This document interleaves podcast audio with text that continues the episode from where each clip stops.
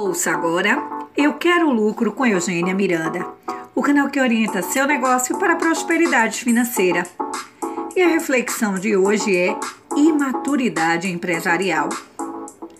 Imaturidade empresarial é um trauma para a maioria das empresas brasileiras. Em outubro de 2016, o Sebrae apresentou o resultado de uma pesquisa sobre sobrevivência das empresas no Brasil apontando que 60% dos empreendimentos morreram antes de completar cinco anos no mercado.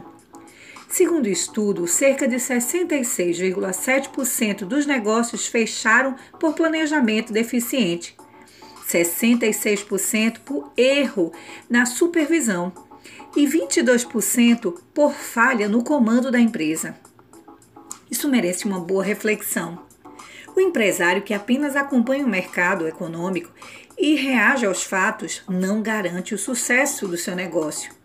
No entanto, a combinação do pleno exercício da liderança com as melhores práticas de gestão proporciona resultados efetivos, além do crescimento da empresa.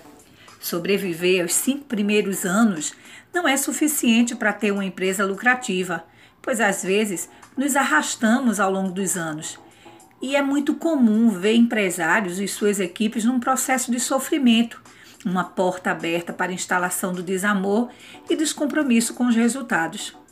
O líder de alta performance cria regras que deixam o jogo mais interessante de ser jogado.